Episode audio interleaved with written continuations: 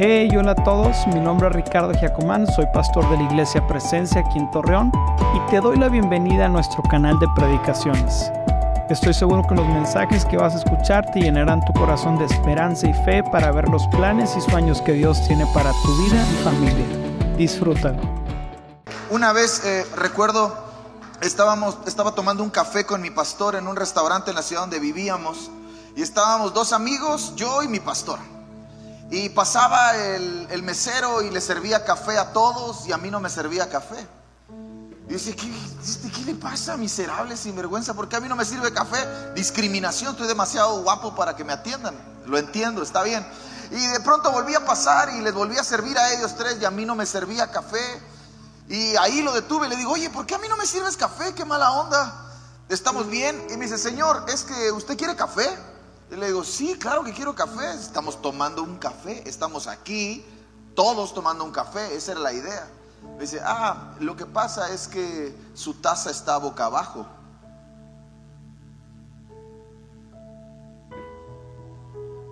¿Usted quiere café? Ponga su taza boca arriba. ¿Sabes que a veces venimos a la iglesia con la taza boca abajo? Dios está listo para servirnos algo profundo en su corazón de entregarte algo y lo único que necesitas es poner tu taza boca arriba. Así que haga conmigo así, ponga su mano así. Dígale, Señor, estoy listo para que pongas en mí lo que tú has destinado que yo hoy reciba. En el nombre de Jesús. Amén. ¿Sabe cómo se llama poner la taza boca arriba? Expectativa. Y si usted y yo no tenemos expectativa, Dios no tiene nada que superar. Me encanta que la Biblia dice esto. Él puede hacer mucho más abundantemente de lo que pedimos o entendemos. ¿Cuántos tienen una petición para Dios? ¿Sí? Si tú no tuvieras una petición, Dios no tendría nada que superar. Pero cuando tú y yo tenemos una petición, tenemos un deseo en nuestro corazón, Dios está listo para hacer mucho más de lo que tú crees que Dios puede hacer. ¿Alguien, recibe eso? Yo creo con todo mi corazón que presencia está a la puerta de sus mejores días. Creo con todo mi corazón que la puerta no se va a abrir, la van a tener que tirar. Creo que Dios les ha entregado una llave que abrirá una puerta espaciosa frente a ustedes. Pero también estoy seguro que habrá enemigos del otro lado. Pero también estoy convencido que Dios les ha entregado las herramientas para derribar a esos enemigos. Entonces quiero compartir algo que el sábado hablé de mi segundo libro, tuvimos un pequeño taller. El primer libro se llama Mente Renovada. Otro día vengo a contarles de él, no se preocupen. Pero el sábado hablamos de Formados para Reinar, el segundo libro, por allá quedan algunos poquitos. Pero hoy, ahorita, quiero hablarte de lo que va a ser el tercer libro en algún momento de este año. ¿Está bien? ¿Me da chance? ¿Sí? Lo he predicado en un montón de lados. Es, este mensaje soy yo. Este mensaje no es mi no, no es nadie más. Este mensaje es Toño. Si alguien alguna vez te pregunta, ¿cómo es Toño? Eh, tienes que compartirle este link para que esa persona pueda conocer a Toño. Este soy yo. Este soy yo. ¿Alguna vez has escuchado el refrán, ojos que no ven, Me encanta cómo a veces nos sabemos un montón de refranes y ningún versículo bíblico, ¿verdad? Tenemos refranes para todo, pero no tenemos ni un verso para nada. Y es una realidad. Ojos que no ven, corazón que no. Pero yo hoy quiero redimir eso esta mañana. O esta tarde, ya es tarde, ya no sé ni qué hora es. Hoy quiero redimir. sé que es domingo nada más. Este domingo quiero redimir eso. Porque la realidad es que cuando los ojos se mantienen en el lugar correcto, el corazón mantiene la postura correcta. Y hay una condición en la que tu corazón y mi corazón tiene que permanecer por todo el tiempo. ¿Cuántos saben que Dios les ama? Vino en la mañana, yo sé que estuvo aquí y me escuchó decir que Dios le ama. Dios te ama. Si no lo sabías, tienes que saberlo. Dios te ama con amor eterno, inagotable, inmutable. No hay nada que te pueda separar de su amor, ni lo creado, ni principados, ni potestades, ni ángeles, ni demonios, ni tus errores, ni tus aciertos. Absolutamente nada te podrá separar del amor que tiene para ti. Y eso no es problema. Eso no es problema, ese no es el asunto. El asunto importante no solamente saber que Dios me ama, el asunto importante es permanecer amando a Dios hasta el final. ¿Hasta cuándo? Porque esta carrera de la vida cristiana no es una carrera de 100 metros, es una carrera muy, muy, muy, muy larga, tan larga que Dios ha destinado la eternidad para que sigas corriendo. Entonces el asunto no es saber si Dios me ama. El asunto es amar a Dios hoy en el 2023, pero llegar al 2075 y todavía amarlo o aún más. Entonces ese es el desafío que yo tengo para esta tarde con ustedes.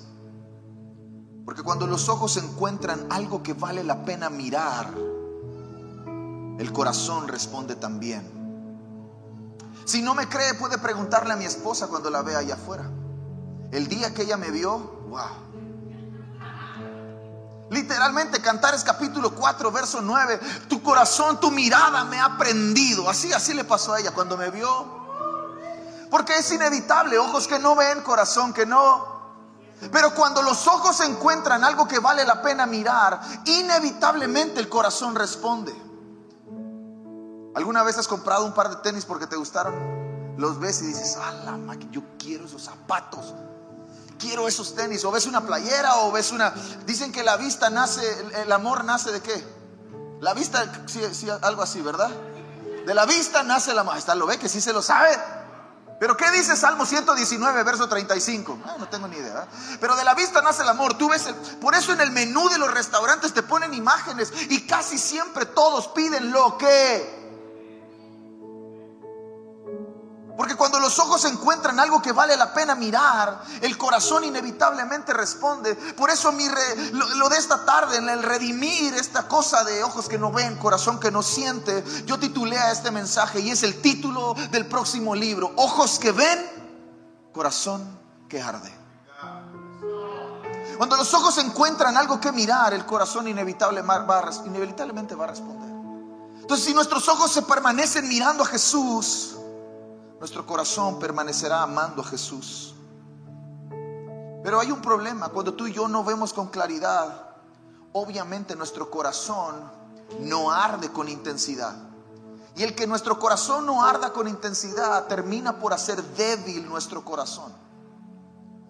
Y yo quiero hacerte una pregunta. Y cuando hablo de corazón, no estoy hablando acerca del músculo ese que te bombea sangre y te hace vivir. No, no estoy hablando de eso. Estoy hablando de tus sentimientos, estoy hablando de tus pensamientos, estoy hablando de tus mejores ideas, de tus sueños, de tus anhelos, de tus deseos, de lo que dirige tus pasos. Porque donde está nuestro tesoro, ahí está y no solamente es hablar de dinero, es hablar de a qué le dedicas tu tiempo, en qué inviertes tus recursos, en qué están tus pensamientos. Donde esté todo eso, ahí está lo más valioso que tienes. Y tienes que saber que hay una lucha por eso. El diablo, sus demonios, el enemigo, Satanás, como quieras llamarle, tus, tus deseos, tus anhelos, todo eso está luchando por lo más importante que tienes, tu corazón. Pero Dios también está luchando por eso. Dios también quiere lo mejor de ti. Y por eso quiero comenzar haciéndote una pregunta. ¿Qué estás mirando? ¿Qué es lo que estás viendo? Algunos están viendo su celular. Algunos están viendo el partido de fútbol que Santos volvió a perder. Por eso usted le debe ir a los Pumas, aunque también perdieron. Pero bueno, alguno es menos malo. ¿Qué es lo que estás mirando? Porque, amigo, déjame decirte que lo que vemos determina lo que hablamos.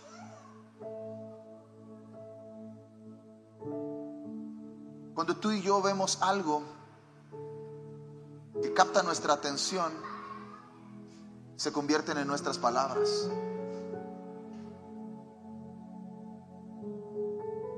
Biblia dice que de la abundancia del corazón habla nuestra boca. Pero antes de que esté en nuestro corazón, estuvo en nuestros ojos. Y antes de que estuvo en nuestra boca, estuvo en nuestros pensamientos. Y al final, lo que hablo termina siendo el resultado de lo que veo. ¿Quieres conocer el corazón de alguien, Víctor? Platica con él cinco minutos. No se, necesita mucho. Cinco minutos son suficientes para conocer el corazón de alguien.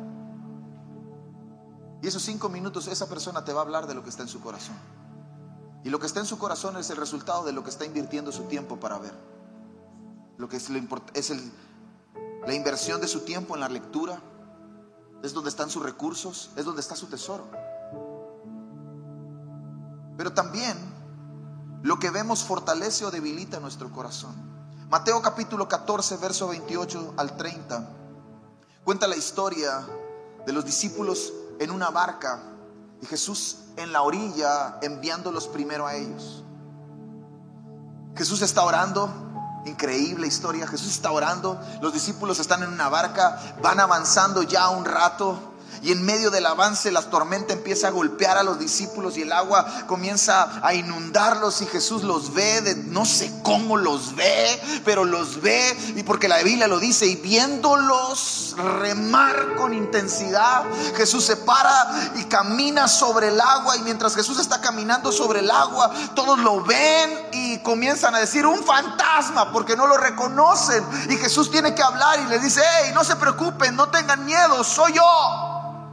Las cosas se calman, el corazón de los discípulos se calma, pero de pronto aparece Pedro y le dice, Jesús, si eres tú, di que yo vaya. Era increíble, yo he intentado caminar sobre el agua, todavía no me sale. Se lo prometo, voy a la playa en Cancún y pongo el pie y todavía me hundo. Ah, espero algún día contarle la historia de que lo logré. Pero la cosa es que Pedro se baja de la barca al llamado de Jesús que le dice, ven. Y Pedro comienza a caminar sobre el agua. Pero Mateo capítulo 14, del verso 28 al verso 30, describe a un Pedro que al principio está viendo a Jesús y va caminando a Jesús como ese pequeño bebé que está aprendiendo a dar sus primeros pasos y va y no quiere perder de vista a su mamá, a su papá y de pronto algo pasa, los pies le tiemblan, cambia su mirada y termina por hundirse.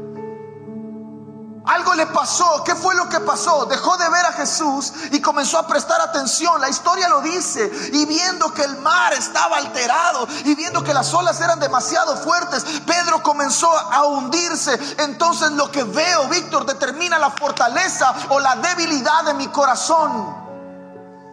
Hay un montón de gente que termina por abandonar simple y sencillamente porque dejó de ver a Jesús y comenzó a prestar atención a todas las cosas que están sucediendo. Escúcheme bien, la vida cristiana no es una vida sin problemas.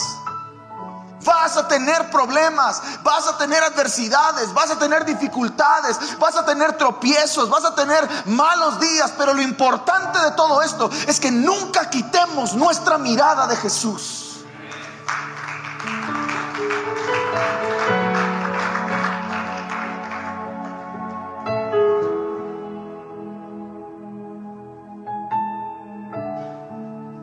Una de las invitaciones más extraordinarias que Jesús puede hacerle a la humanidad sígueme.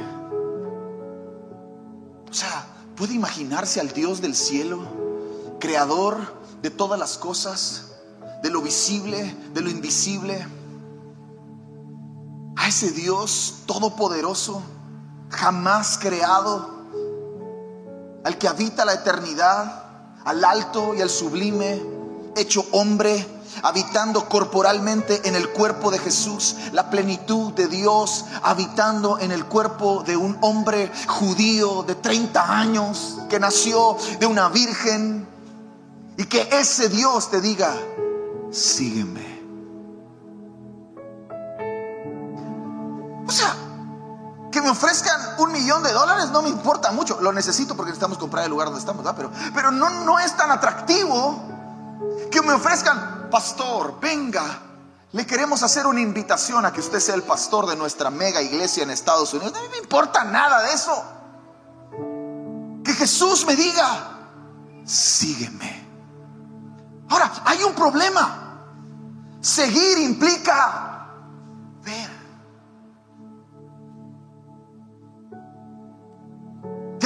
nosotros hemos dejado de seguir a Jesús simple y sencillamente porque lo hemos dejado de ver. Si tú me dijeras, sígueme, y yo estoy aquí con mi teléfono y tú me dices, sígueme, y de pronto yo volteo y no estás, ¿cómo te puedo seguir? ¿Qué va a pasar conmigo si tú te mueves después de decirme, sígueme, y yo no te sigo, yo no te veo? ¿Qué va a pasar conmigo? Voy a terminar perdido. Cientos de miles de personas están perdidas porque han dejado de ver a Jesús. Jesús sigue moviéndose. Jesús sigue avanzándose. Jesús, Jesús no se va a quedar, amigo. sígueme. Y se va a sentar y va a decir, ay, cuando quieras, ¿eh? Tengo todo tu tiempo.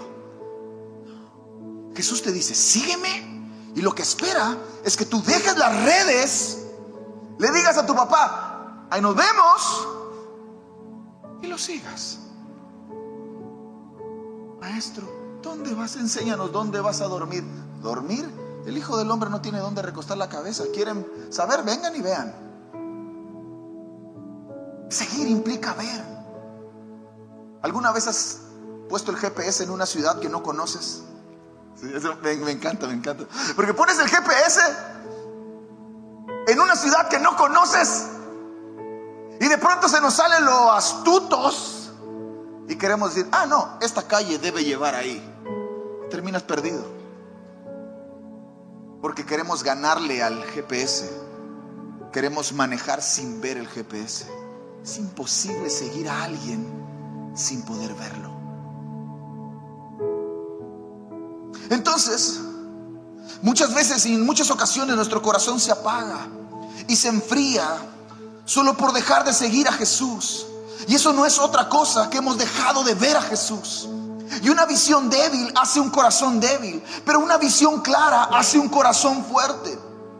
Y el problema del corazón débil es que se hace vulnerable. Y ahora vivimos en la generación de la vulnerabilidad. Y está bien, entiendo que debemos ser vulnerables y en algunos casos ser transparentes y poder tener gente en la quien descansar. Y yo hablé de eso el sábado, mis amigos íntimos, en los que puedo descansar, con los que puedo compartir mi carga, con los que puedo orar, a los que les llamo cuando estoy en un momento difícil. Pero el problema de la vulnerabilidad es que hace el corazón débil y cuando el corazón es débil es una presa fácil del pecado es una presa fácil de abandonar y es una presa fácil de dejar de amar a las personas y a Jesús.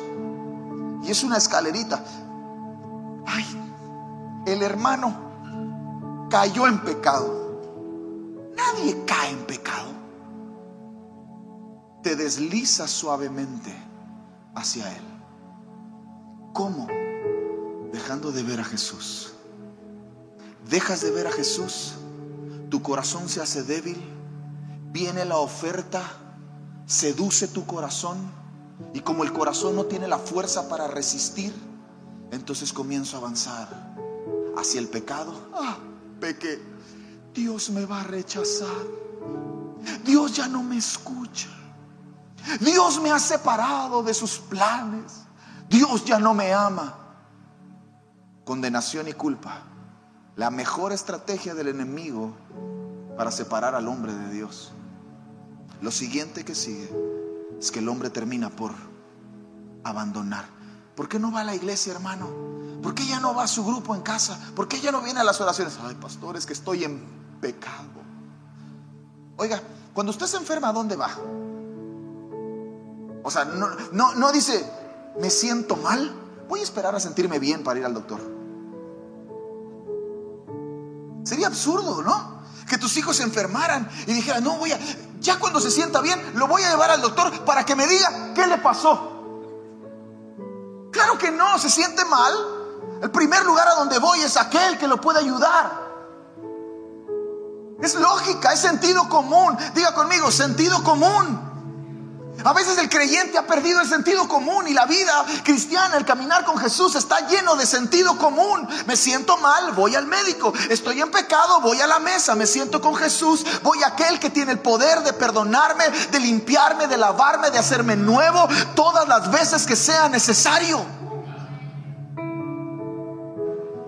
Entonces, corazón débil, dejo de ver a Jesús. Mire cómo es la cadenita, dejo de ver a Jesús comienzo a ver las circunstancias, mi corazón se debilita, Soy susceptible y presa fácil al pecado. Peco, me lleno de culpa, de condenación. Lo siguiente que sigue es que abandono. Y una vez abandonando, termino por negar a Jesús.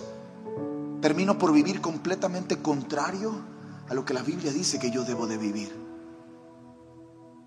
¿Caí en pecado? No. Me deslicé. ¿Por qué? Porque dejé de tener los ojos en el lugar correcto. Y ojos que no ven, corazón que no siente. Pero ojos que ven, corazón que arde.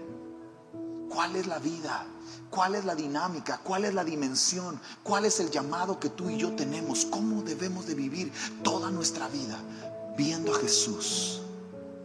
y con el corazón ardiendo en amor por Él. ¿Hasta cuándo? Hasta el final. Hasta el final.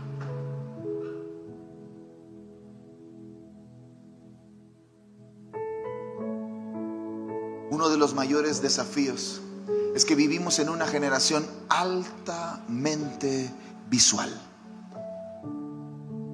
¿Sí o no? ¿Sabe?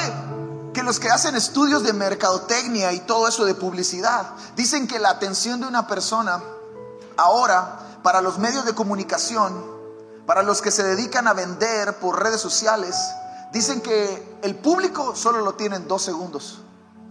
Dos segundos, pastora. Dos segundos. ¿Qué puedes hacer en dos segundos? O sea, estás a un de vender o no vender tu producto. El fruto de tu trabajo, las horas, tu tiempo, tu dinero, tu esfuerzo, el sudor de tu frente, a la gente le importa. Dos segundos. Ahora imagínate tener que seguir a Jesús que nunca lo vemos.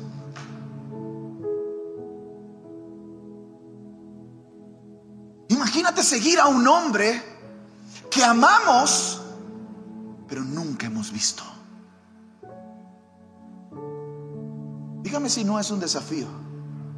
Es el desafío de nuestra generación. Pero yo creo con todo mi corazón que presencia va a ver a Jesús hasta el final y su corazón permanecerá ardiendo hasta el final. Ahora, ¿cómo va a suceder eso? Aplauda rápido. Uno, dos, tres, listo. Ya, así, sí. No, no tengo problema. Uno, dos, tres y ya.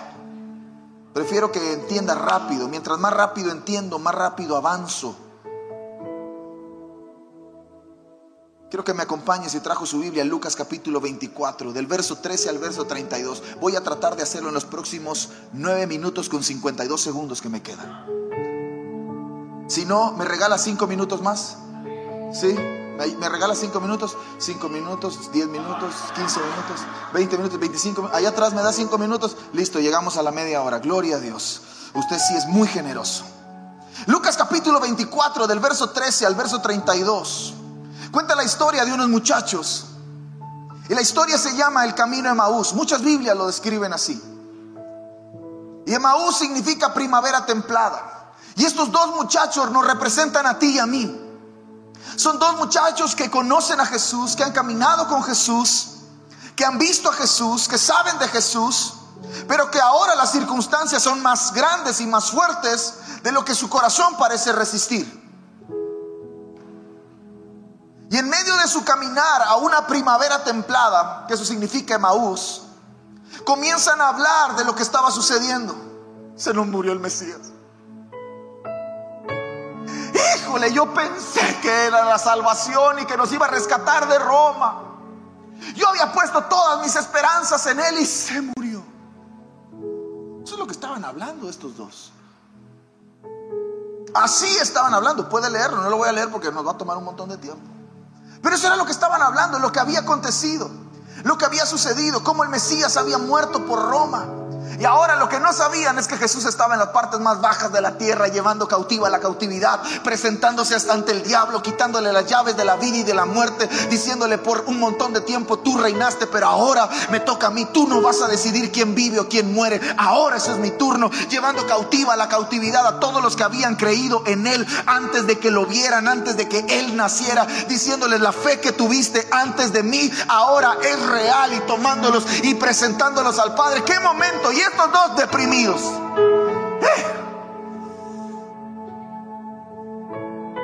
Porque, amado, cuando uno no entiende lo que está sucediendo, uno termina por reaccionar mal. Estos dos están deprimidos. Tres años caminando con Jesús. ¿Viste cómo le corría la sangre por la cabeza?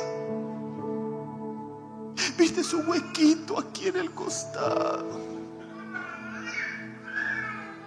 Pero ¿sabes qué es lo increíble de la historia? Que Jesús está ahí. Que Jesús los está escuchando y camina detrás de ellos. Pero cuando tú y yo quitamos nuestra mirada de Jesús, se hace difícil reconocerlo. Él pasa detrás de ellos, les toca el hombro y les dice, ¿qué les pasa? ¿Por qué tienen esa cara de limón exprimido? ¿Que acaso no saben lo que ha sucedido? Y luego se portan tan mal que le terminan predicando a Jesús de Jesús. O sea, eso es como cuando tú y yo le decimos a Dios, Dios, ¿qué no ves lo que me está pasando? Claro que lo ve, por supuesto que lo ve. Comienzan a hablarle a Jesús. De Jesús, no lo reconocen.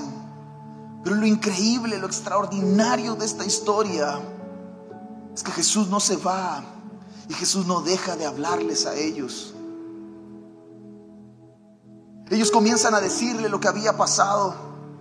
Comienzan a mostrarle que ya no lo estaban viendo a él, sino que estaban viendo las circunstancias.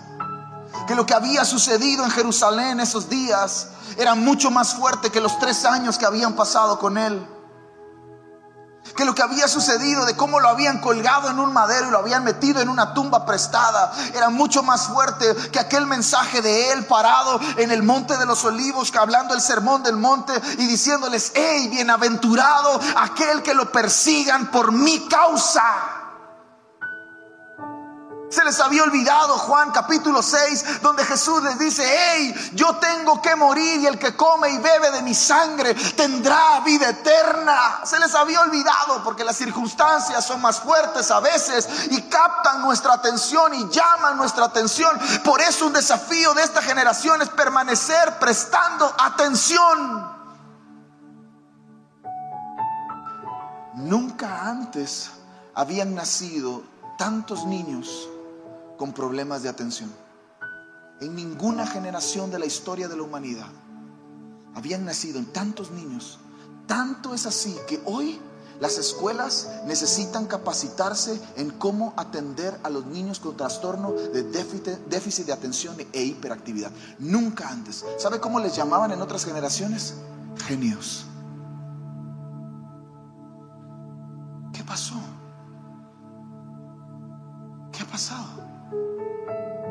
Desafío prestar atención.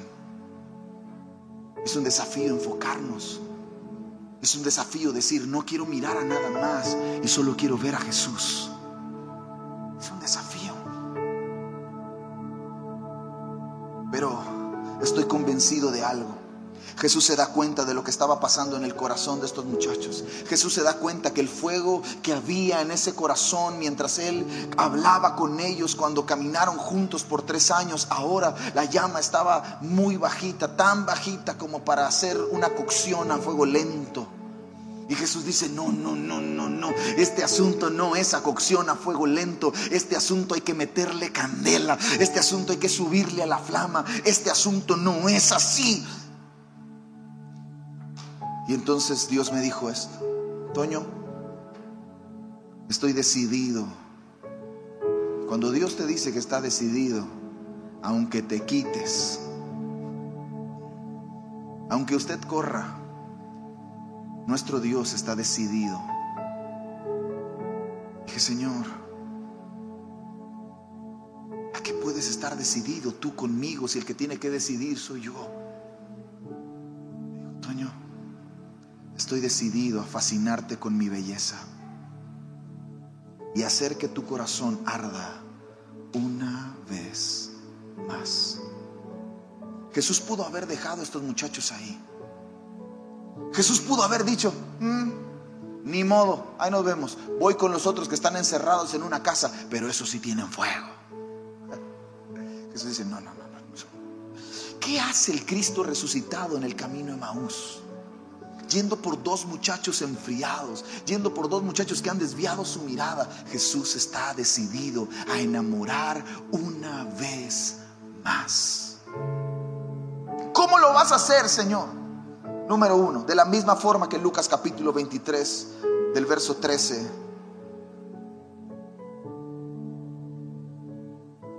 En adelante describe. Número uno, con las escrituras.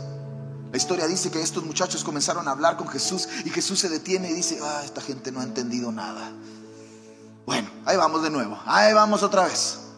Y comienza a llevarlos por todas las escrituras de cómo la ley y los profetas anunciaban lo que el Cristo tendría que padecer.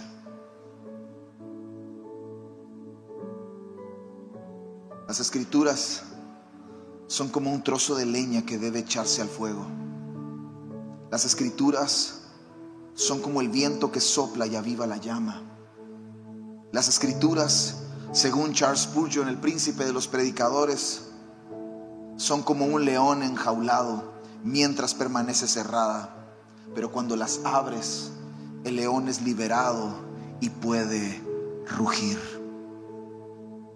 Nadie le tiene miedo a un león enjaulado. Pero ábrale la reja. Ábrele la reja león. Y quédate paradito a ver si no vas a correr. Cuando le escuche rugir. Por eso alguien escuché decir hace muchos años, Toño, la iglesia ha dedicado su tiempo a entrenar gente para el zoológico. Pero tenemos que invertir eso y comenzar a entrenar gente para la selva. Si usted ve a un animalito en el zoológico, ay pastor, nos dijo animalitos, no se preocupe, me lo dijeron a mí primero. Si usted ve a un animalito en el zoológico, es difícil que los vuelvan a meter a su hábitat natural. Sobre todo los que tienen dentro de ellos, en su genética, el instinto de cazar. ¿Por qué? Porque han perdido eso. Han perdido el instinto de conseguir su comida. Están acostumbrados a que todos se lo den. Y dentro de eso hay un montón en la iglesia. Y no digo que están aquí, están en Cancún, tuvieron su reunión hoy en la mañana, probablemente nos están viendo. Hola. Pero debemos comenzar a entrenar gente para la selva, que viene a presencia, se entrena, se capacita, recibe una herramienta y se mete a la selva de Torreón y consigue su presa. ¿Cómo? Con las escrituras. Las escrituras, vuelve a las escrituras. ¿Tienes una Biblia? ¿Usas tu Biblia? ¿Sabes usar la Biblia? Porque la Biblia misma se describe como una espada de dos filos. Ahora una espada de dos filos no era como la de los samuráis que tenía un filo de un lado y un filo del otro. No, era una espada que tenía filo de una punta y de otra punta. Entonces quien no la sabía usar terminaba cortado. Y se ve hoy en nuestros días como un montón de gente cree que sabe usar la Biblia y lo único que termina por hacer es lastimar a un montón de personas. ¿Por qué? Porque no la sabe usar. Pero ¿quién sabe usar algo que nunca usa? Yo no sé tocar ningún instrumento. Pero si le dedico tiempo, probablemente aprenda a tocarlo. Si hoy me paro ahí y toco, ¿qué voy a hacer? El ridículo nomás. Vuelve a las escrituras. Consiga una Biblia. No compre coca una semana y va a comprar usted una buena Biblia. No vaya al pollo feliz tres días y usted va a poder comprar una Biblia. No vaya al cine. Invierte en todo lo que quieras, pero también invierte en una buena Biblia. Métela en tu mochila, camina con ella, úsala, Dedícale tiempo, siéntate, abre las escrituras, ábrele la jaula a ese león. Ahora el asunto no es solo leer, porque hay gente que abre la Biblia y dice, Dios, dame una palabra para mi vecina. Dios, dime qué le puedo decir a mi amigo. No, no deje de buscar algo y comience a buscar a alguien. Deje de leer para otros y comience a comer para usted.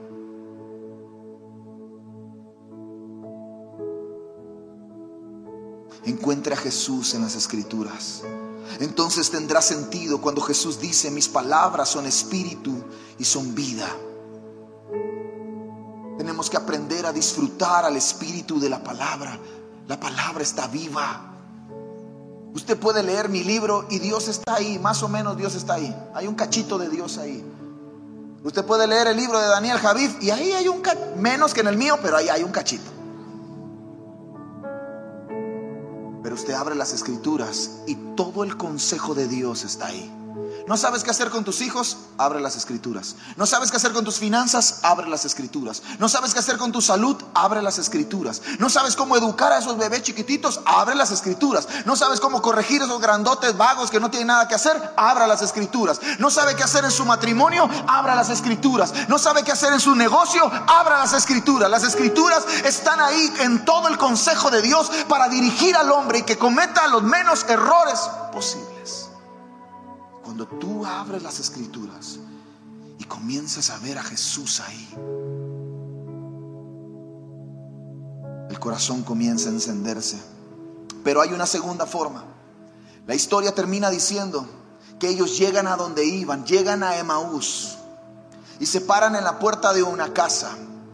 Y los dos muchachos se quedan parados y Jesús sigue de largo. Y ellos dicen, no, no, no, no, no, espérate, espérate, no te vayas, quédate, quédate, quédate. ¿Qué es eso? Hambre. Ah, ya comí el domingo. Voy a comer hasta el siguiente domingo. ¿Usted podría aguantar con una comida a la semana? Claro que no. Ahora imagínate, amigos, si tenemos que comer tres veces al día para que nuestro cuerpo, ah, y algunos que hacen ejercicio y están así, aquí como mi amigo, vas al nutriólogo y te dice que tienes que comer cinco veces al día y sus porciones y sus cosas que tienes que poner y, se hace una alimentación bastante compleja. Imagínate comer una vez de las escrituras, solo el domingo. Pastor, aquí estoy para alimentarme. llega el martes y usted necesita ayuda. Llega el miércoles. llega el domingo. Pastor, qué bueno que fue domingo. Ya necesitaba yo venir a la casa de Dios. Y no fuiste en toda la semana a verlo, ¿verdad? Se nota. Deje de comer una semana y a ver cómo se le pone el cuerpo. Algunos nos hace falta, ¿verdad? Pero yo me pregunto si pudieran hacernos una radiografía espiritual, ¿cómo se vería nuestro espíritu? ¿Cómo se vería nuestro ser interior? Si puede venir el equipo de alabanza estaría increíble. La segunda forma en la que Jesús habla con ellos, está en la casa. Jesús se queda con ellos, les dice, ah, esto está increíble. Sí, sí, me voy a quedar. Se sienta a la mesa con ellos y parte el pan y les da de su pan. ¿Qué significa eso? La mesa de la comunión, comunión íntima con Jesús tenemos las escrituras, abrimos las escrituras y nos sentamos a la mesa con Jesús. Y mientras nos sentamos a la mesa con Jesús, de lo suyo me comparte, de lo que es de Él comienza a impartirme a mí. Me siento a la mesa y hay un momento en el que la mesa se convierte en una mesa de diálogo. Tengo un montón de necesidades. Estoy sentado a la mesa con Jesús y tengo una lista de peticiones enormes y llenas de cosas que consumirían mi vida. Pero cuando estoy sentado a la mesa con Jesús, Jesús y puedo ver sus ojos de amor, sus ojos de fuego que están encendiendo mi corazón, esa lista pierde sentido y entonces lo único que puedo decir es, Señor, te quiero a ti. Si tú estás, aunque no tenga nada más, todo estará bien. Cuando parte el pan y se los da, Jesús desaparece. ¿Por qué? Porque la historia termina diciendo que ellos se dijeron el uno al otro, no ardía nuestro corazón cuando Él nos abría las escrituras. Y cuando Jesús les abre las escrituras, literalmente la historia dice, y Él les corrió el velo y lo reconocieron. Ojos que ven, corazón que arde. Cuando los ojos encuentran algo que vale la pena mirar, el corazón inevitablemente responde. Cientos de años atrás, y si se puede poner de pie me encantaría, cientos de años atrás, un muchachito llamado David, en medio del redil de las ovejas de su padre, escogido por Dios para ser el rey de la nación y que haría todo lo que a él le agrada. Ahora está sentado en el trono. Ahora es el rey de la nación. Y escribe el Salmo 27, verso 4. Teniendo a tres mil sicarios en la puerta de su casa para matarlo. El verso 1 dice, ¿de quién temerá mi corazón? Aunque un ejército acampe contra mí, mi corazón estará confiado. Verso 4, solo tengo un deseo. Solo hay algo que hace arder mi corazón. Y es estar todos los días en la casa de mi Dios para contemplar su hermosura, para inquirir en su templo. ¿Qué estás mirando? ¿Cómo está tu corazón? ¿Alguien siente que el corazón se le encendió? Quiero que cierres tus ojos por un momento.